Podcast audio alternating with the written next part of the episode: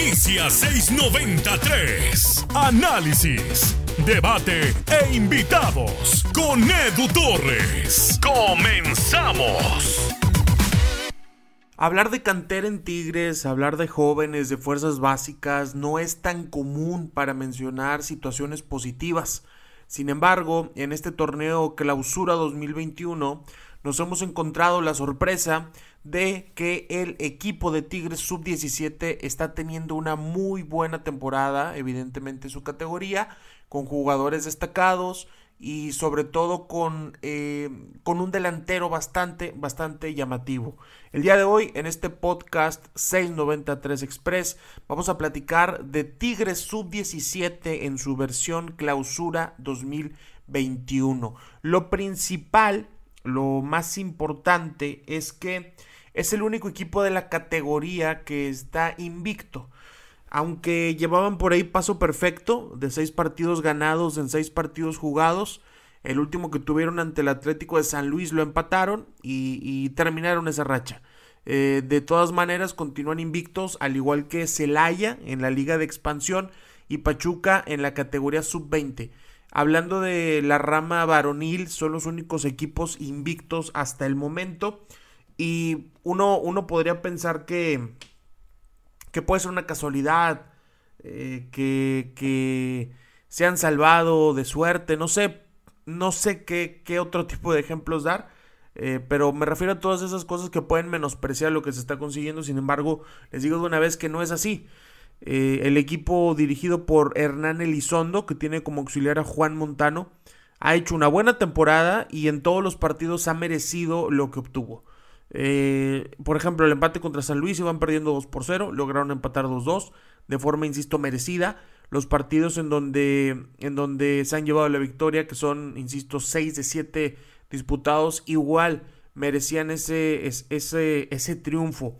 Vamos a repasar en este podcast 693 el 11 habitual que utilizan, los jugadores más destacados, el estilo de juego, y estadísticas. Conseguimos estadísticas de Tigres sub-17. De verdad, fue un problema encontrarlas, pero las tenemos para toda la gente que está escuchando amablemente este episodio.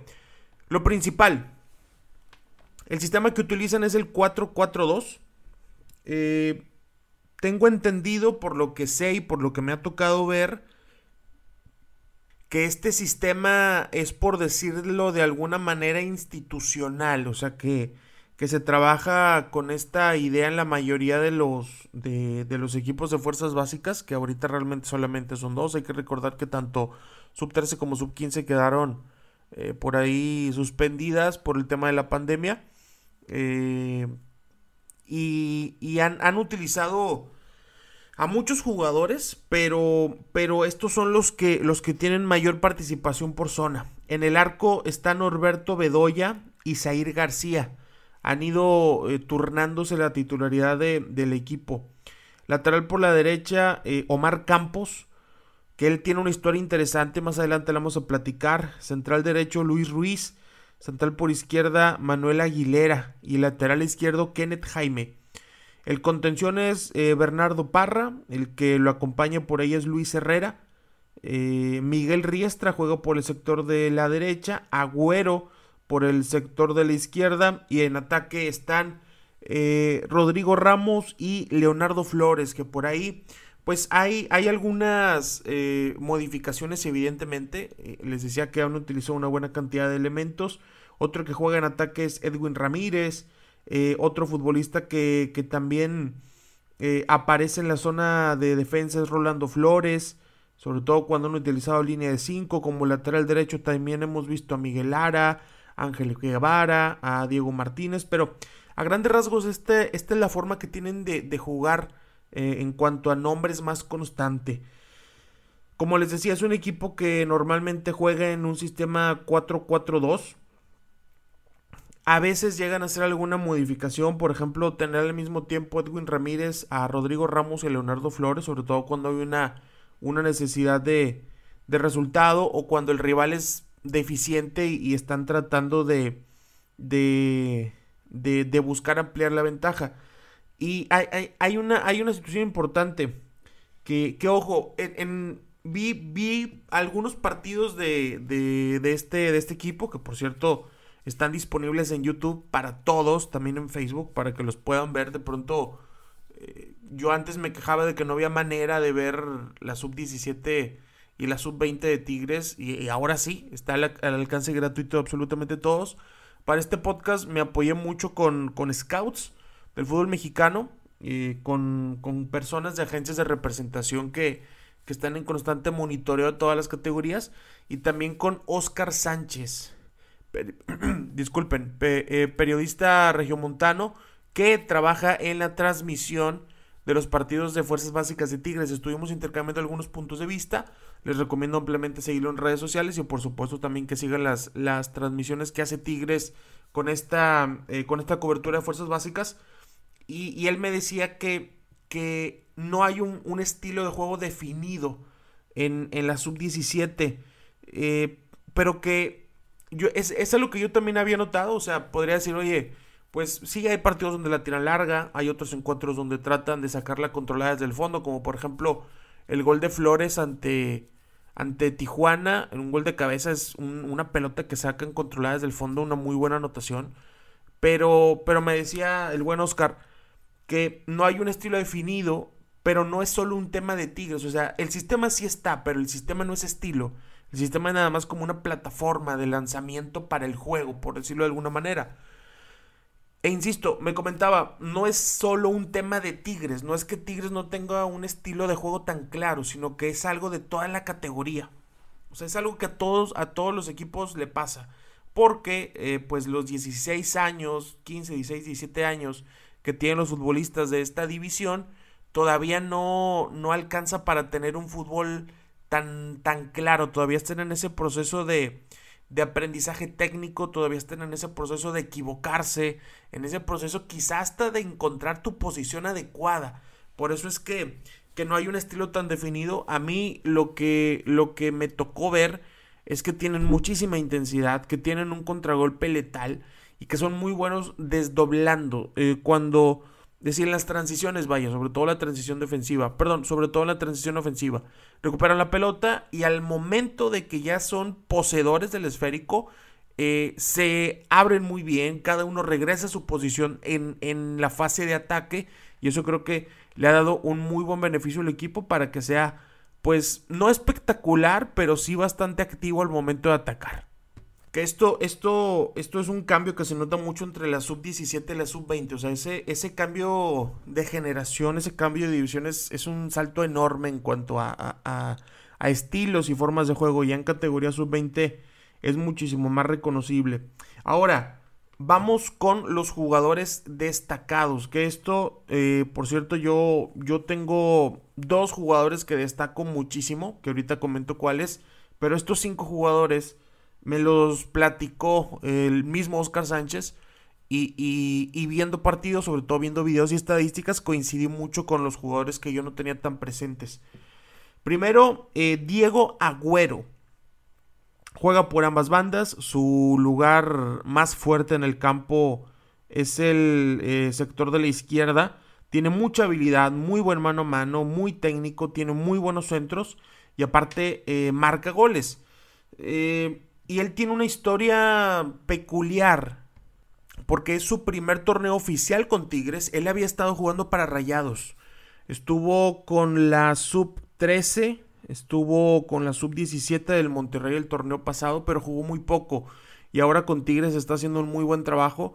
A mí me encanta el mano a mano que tiene. Eh, la técnica que tiene. Es un futbolista muy importante. Que debemos de seguir muy, muy de cerca.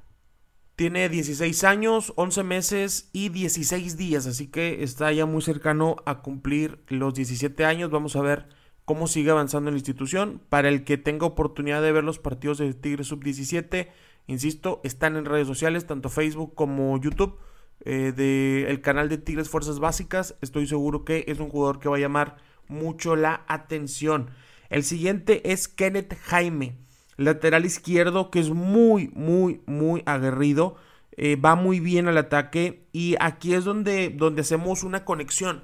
porque cuando ahorita comentaba que Diego, Diego Agüero suele jugar por ambas bandas, pero cuando Agüero está por el sector de la izquierda y Kenneth Jaime está también por ese sector, es la, es la zona más fuerte que tiene el equipo. Yo me atrevería a decir que ellos solo son un sistema de juego. O sea que cuando tienen la pelota Kenneth y Agüero, se, se aclaran muchas cosas en el panorama de Tigres en cada partido.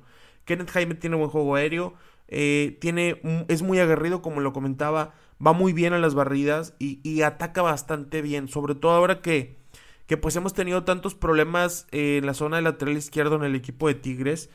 No digo que sea un futbolista para considerarlo ya, pero sí cuidarlo, protegerlo y potenciarlo. Eso, eso me parece fundamental con, con Kenneth Jaime. El tercer jugador destacado es Leonardo Flores, delantero, que, que, va por todas, pelea todas. Yo creo que esa es una de las, de las características que tiene este equipo. Tiene buena zurda, buen remate de cabeza. Es un futbolista autosuficiente, sabe hacerse jugados por sí solo y, y es el, el goleador de este equipo. Ahora Omar Campos. Omar lo que llamó mi atención es que juega de lateral derecho, de central y en un partido donde cerraron con línea de 5, hasta de contención, unos minutos me tocó verlo. Y hay un dato interesante con Omar. Él es nieto de Juan Ramón Ocampos, campeón de la temporada 77-78 con Tigres. Es, él era paraguayo. O, este. Em, tenía. Tenía pues. Este. Esta parte de la historia. De ser el, de los primeros campeones de liga con el equipo de, Tigres. Y eh, Omar Campos tiene buena presencia física. Y, ojo, porque eh, como en la mayoría de los equipos, un lateral sube y el otro se queda. Entonces el que sube de la línea de 4 de, Tigres Sub-17 es Kenneth Jaime. Y el que se queda a hacer el trabajo defensivo es, es Omar Campos, que como bien les mencionaba, eh, pues tiene, tiene esa, esa capacidad de utilizar múltiples posiciones dentro del campo. Otro jugador destacado, que este sí me lo dijo totalmente Oscar Sánchez, yo la verdad que no lo tengo tan visto y me dieron muchas ganas de, analizarlo a detalle, es Rodrigo Ramos, que ahorita les comentaba que es de los jugadores que, que aparecen como alternativas en el ataque. Eh, también juega, además de centro delantero, juega como volante. Eh, en el partido contra Cruz Azul ingresó de cambio y, fue totalmente lo que necesitaba el equipo para, para una modificación en cuanto a, ritmo, en cuanto a, intensidad. Es muy técnico, eh, sabe jugar muy bien, por eso es que, puede jugar tanto de centro delantero como, como de volante. Y eh, los arqueros, tanto Zair García como Bedoya, ambos son buenos atajando. Por ejemplo, en el, en el gol contra, contra Tijuana, el gol de Leo, de Leo Flores, perdón, iba a decir Leo Fernández, hay una muy buena salida de balón de, de Bedoya que, inicia el contragolpe de, esa acción. Ambos tienen muy buena voz de mando, son líderes, se hacen sentir y eso es muy, muy importante porque cuando ya eres muy bueno, eh, esa clase de detalles de liderazgo son los que marcan una diferencia, son los que te dan un plus al momento eh, en que algún técnico te tiene que elegir para ir a una selección, para ir prestado al ascenso, para dar esa clase de pasos tan importantes. Ahora vamos con la parte del entrenador, Hernán Elizondo.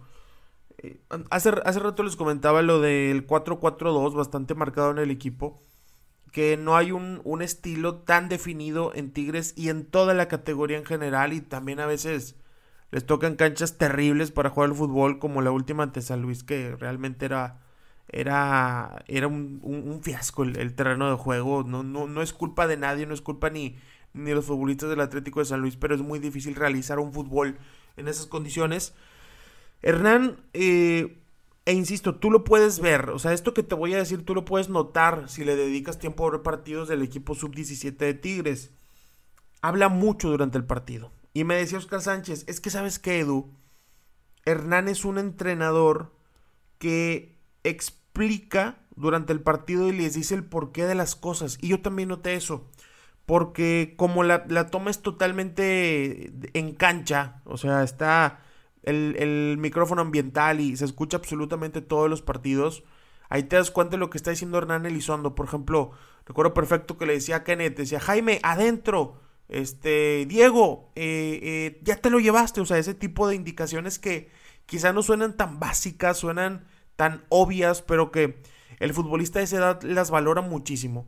Eh, a mí lo que me han dicho de Hernán es que es un técnico muy estudioso, que es un técnico que se mete mucho en la parte de la tecnología, que se basa mucho en eso para, para, para su plan de juego y creo que eso es muy importante que lo vayan recibiendo los jóvenes de, de alguien tan importante para sus carreras porque aquí es donde en esta clase de categorías es donde se define mucho de lo que va a ser un futbolista en los próximos años. Futbolistas somos todos, todos los que, los que nos gusta jugar fútbol o los que jugamos en algún momento, los que estamos en un equipo, todos somos futbolistas. La diferencia es ser profesional. Y si tú en tu tercera división, en tu sub-17, en tu sub-20, en tu segunda Premier, tienes a un entrenador adecuado que te lleve por el camino correcto, que te ayude en tu toma de decisiones, tanto dentro de la cancha como fuera de ella, en el vestuario, que te arrope, que te explique, eso cambia la vida de un jugador profesional. Eso cambia radicalmente la vida de una persona en cualquier cosa, pero en el fútbol, que es el tema que estamos tratando, es importantísimo y me agrada mucho eh, haber escuchado tan buenas críticas de Hernán Elizondo y yo mismo escucharlo durante los partidos. Eso, eso creo que tiene muchísimo, muchísimo valor. Ahora, pasando al punto de cómo hacen los goles. Tienen 14 esta temporada. Saben capitalizar muy bien los errores del rival.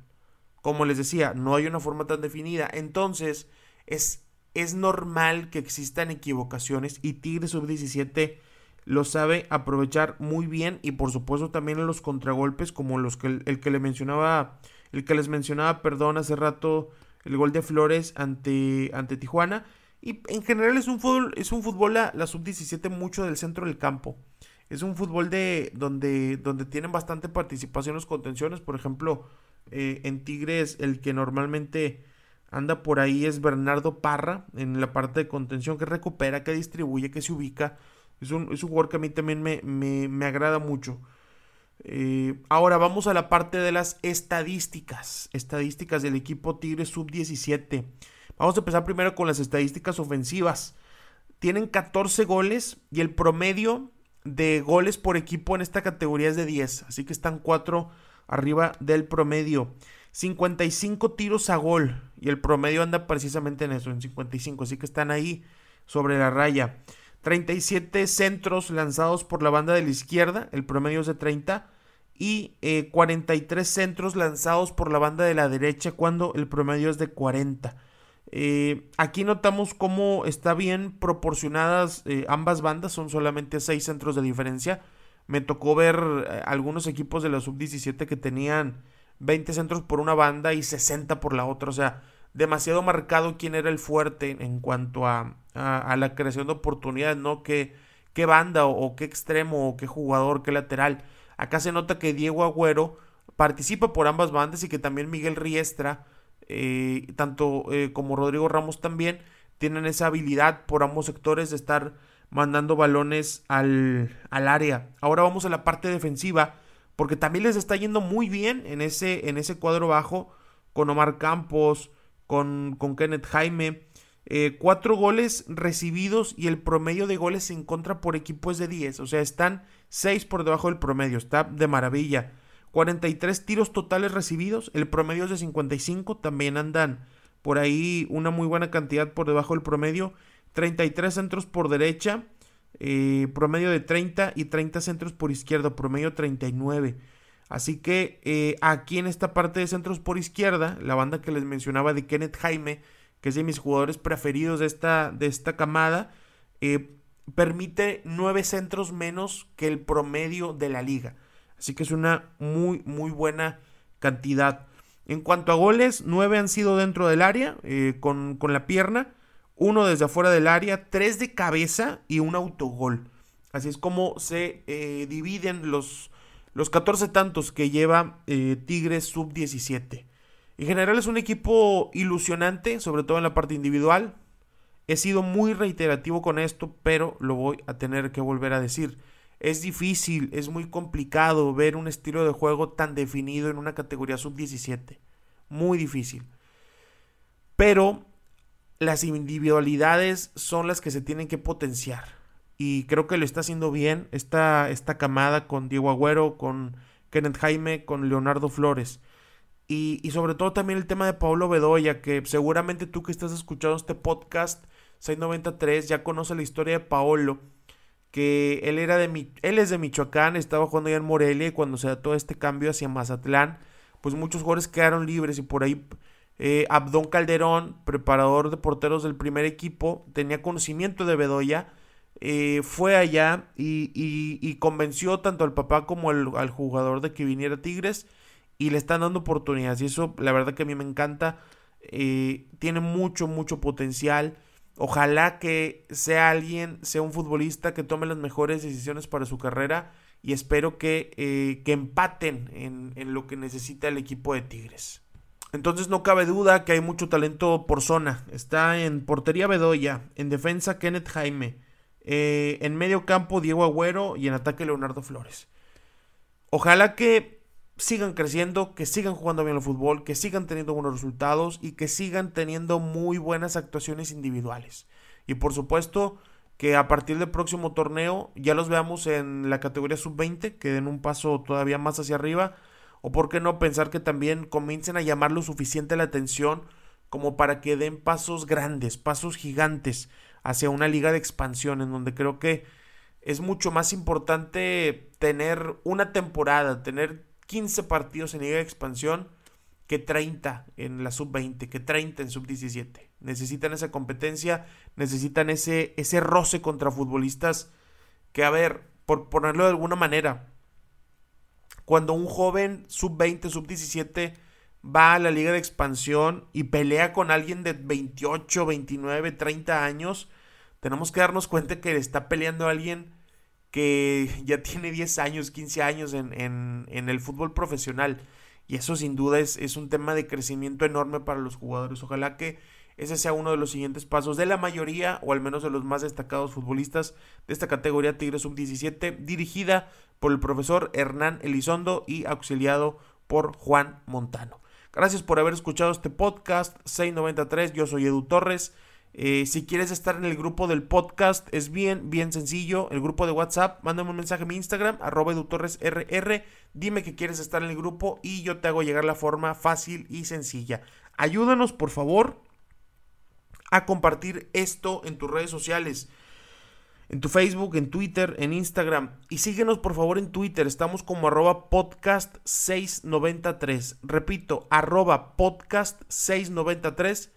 Todo seguido. Es podcast 6903 si lo quieres ver de esa manera. Y yo estoy en Instagram como arroba edutorresrr. Gracias por haberlo escuchado. ¿Qué opinas de la sub-17 de Tigres? ¿Qué jugador te llama la atención? Coméntalo en Twitter, en Facebook, en Instagram, en todos lados. Gracias y hasta la próxima. Esto fue 693. No te pierdas nuestra próxima edición. Comparte en tus redes sociales.